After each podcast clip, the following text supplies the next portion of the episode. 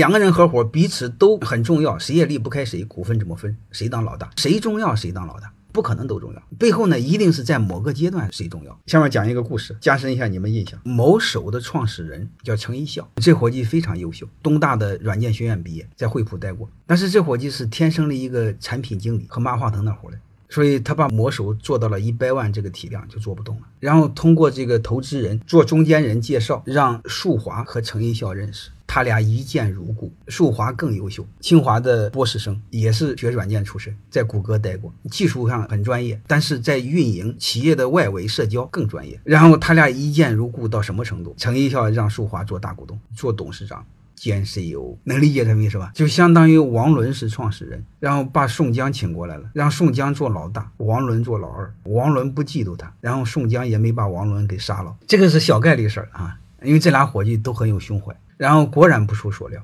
很快树华把他的流量从一百万做到了一千万，然后做到了两个亿日活用户啊。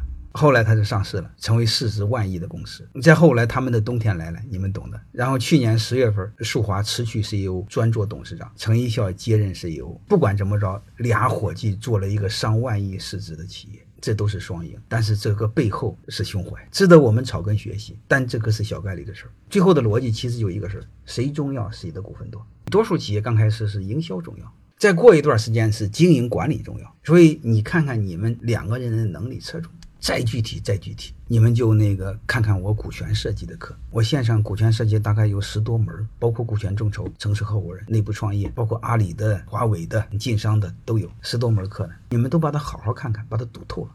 欢迎各位同学的收听，可以联系助理加入马老师学习交流群：幺八九六三四五八四八零。